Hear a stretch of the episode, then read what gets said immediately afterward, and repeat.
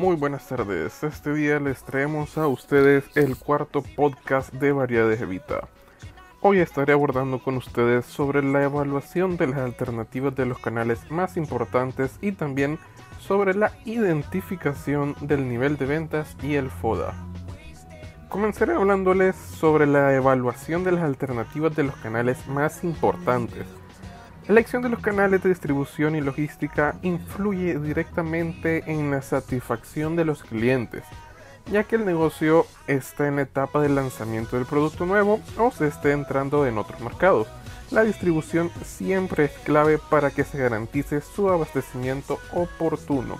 Elegir los canales de distribución es una decisión que se basa en la eficiencia y puntualidad para variedades Evita es necesario identificar las alternativas de los canales y determinar cuál de ellas controla, ya que el fabricante mantiene el control sobre el producto y el canal a escoger. Entre ellas tenemos que la flexibilidad del canal para adaptarse a los cambios del entorno, la rentabilidad del canal y qué intermediario resulta más rentable, medida del punto de venta elegido refuerza la imagen del producto, compatibilidad con otros canales de distribución, la implementación de ciertos aspectos que ayuden al negocio a poder elegir el canal de distribución correcto, investigación de los canales de distribución. Como segundo tema les hablaré sobre la identificación del nivel de ventas y costes que obtendría la empresa en función de la alternativa de distribución. Los costos de distribución son todos los desembolsos que incurre un productor para hacer llegar sus productos, desde su planta de fabricación hasta el lugar en el que son adquiridos. Variedades Evita evalúa las alternativas acordes a un conjunto de criterios determinados, los cuales son ventas y costes esperados. Las ventas aportadas incrementan las ganancias de la empresa y los costes que comporta cada alternativa de canal. Por segundo tenemos el control. Varias Evita tienen control sobre los productos en todo momento, sobre todo cuando se distribuye a diferentes canales hasta que llega al punto de venta. Como tercero tenemos los servicios ofrecidos. A los clientes se les facilita la manera en que se distribuyen los productos, porque genera menos inconvenientes a la hora de adquirirlos. Siguiente tenemos la colaboración. Los intermediarios están disponibles para cooperar y facilitar la distribución para variedades de Evita. Y como último punto tenemos la imagen. Los puntos de venta son elegidos estratégicamente para reforzar la imagen del producto. Así el cliente puede evaluar la calidad y si le conviene comprar dicho producto. Siguiendo con la temática, Variedades de Evita elaboró una estrategia enfocada al nivel de venta, la cual es costos de alternativa de distribución. En la publicidad, los anuncios de Facebook cuestan 30 dólares mensuales, los anuncios de Instagram 5 dólares mensuales. Obtención del pedido.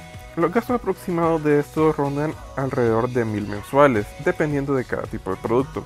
Luego tenemos el manejo y entrega de producto, aquí donde entra el transporte. Actualmente se tiene estipulado alrededor de 250 mensuales. Aparte de eso tenemos el almacenamiento. El almacenamiento ronda entre los 500 dólares mensuales según el tamaño de bodega y otras características logísticas que van surgiendo durante el proceso. Se tiene un estimado de 500 dólares mensuales extra. Aparte de eso tenemos el control de la venta.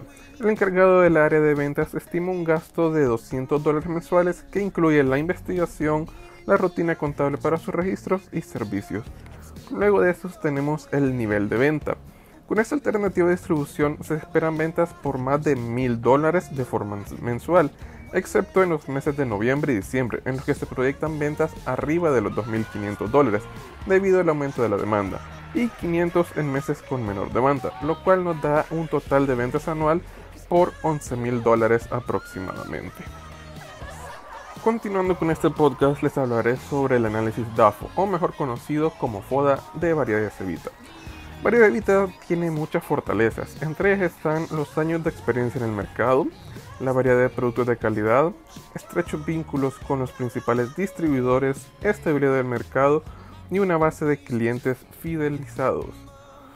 Aparte tienen un gran, gran conocimiento del mercado. Pero como toda empresa también tiene oportunidades. Dentro de ellas se encuentra la demanda que es muy constante, los productos requeridos en cualquier época del año crecimiento de nuevas estrategias de distribución, nuevos canales de distribución y nuevos patrones, patrones de consumo. Al igual que siempre hay oportunidades, también hay que reconocer las debilidades. Variedad Vita tiene pocos canales de distribución establecidos, falta un buen posicionamiento en el mercado, es un negocio familiar y con esto nos referimos a que no tienen muy bien estipulados los puestos dentro de la empresa. Aparte de eso, algunos productos tienden a, deteriorarse si no se venden en tiempo. Tienen un nivel de sucursales en promedio grande, pero los tienen todos distribuidos en el área de San Salvador. No tienen planificación de logística para la distribución. Y por último también cuentan con algunas amenazas, como por ejemplo la competencia vende los mismos productos a menor precio, son productos sustitutos, varios competidores, y la competencia aprovecha mejores los canales de distribución. Cambiando de tema, pasaré a hablarles sobre el comportamiento del vendedor o vendedoras a nivel empresarial. Empezando por los tipos de ruta. Variedad Evita es una empresa que cuenta con diferentes locales, por lo tanto tiene sucursales donde se fabrican los productos directamente y locales donde solo se trasladan esos productos. El beneficio que tienen de contar con tiendas en la misma ciudad son los siguientes. Se aprovecha mejor el tiempo de desplazamiento, los kilómetros de desplazamiento sean de máxima rentabilidad posible, se reduce la fatiga física de los vendedores, se puede localizar en todo momento y rápidamente a los vendedores. Luego, los tipos de metas. Los tipos de ventas varían según su función. El comportamiento del vendedor tiende a variar, ya que son diferentes metas que tienen que lograr. En las empresas existen diferentes metas en las que se encuentran las que son por ingresos de ventas, ganancias netas, pero la que la empresa tiende a utilizar más es el desempeño del equipo. Esto se refiere a que estas metas son a corto plazo y simples, esto se logra de manera individual. Las metas de desempeño por equipo pueden ser una forma de agrandar la perspectiva de los vendedores. Esta establece metas departamentales o de equipo para los ingresos y finalizando con los KPIs. Los KPI son indicadores que nos ayudan a medir y cuantificar nuestro trabajo, habiendo previamente definido unos objetivos y una actividad que nos ayude a la consecución de dichos objetivos. No se puede controlar los números de KPI si no tienen una relación con la estrategia de ventas. Al momento que la empresa proponga estos indicadores de desempeño, deben de tomar en cuenta las siguientes preguntas.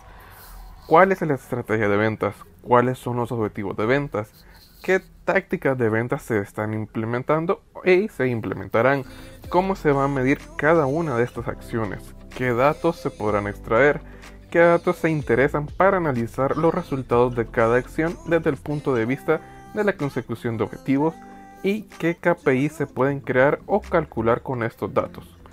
Si la empresa no toma estos aspectos en cuenta, es difícil que logre los objetivos previamente establecidos, al establecer indicadores de desempeño en la sucursal, estamos hablando de que la fuerza de ventas se centra en un equipo de personas que busca grandes ventas a través de contactos y reuniones, con, objetivos previamente establecidos.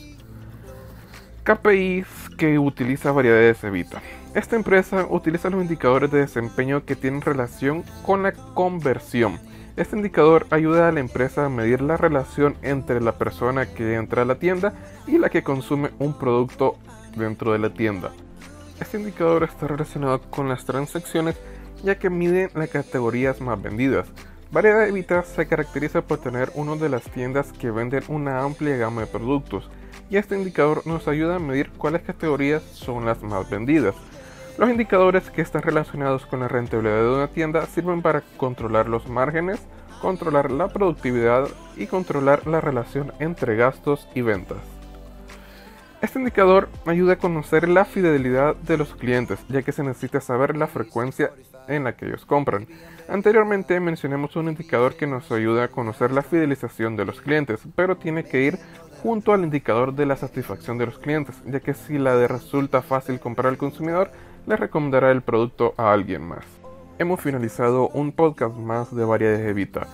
Antes de irnos, te dejo con dos frases que han marcado el destino de Variedades Evita. La primera de ellas es, las ideas son fáciles, implementarlas es lo difícil. Y la segunda, cuando todo parezca ir en tu contra, recuerda que el avión despega contra el viento. Gracias por acompañarnos en este podcast. Recuerda que cada fin de semana estaremos publicando acerca de diferentes temáticas de la empresa Variedades Evita. Te deseo un feliz fin de semana y que la pases bien con tus seres queridos. Adiós.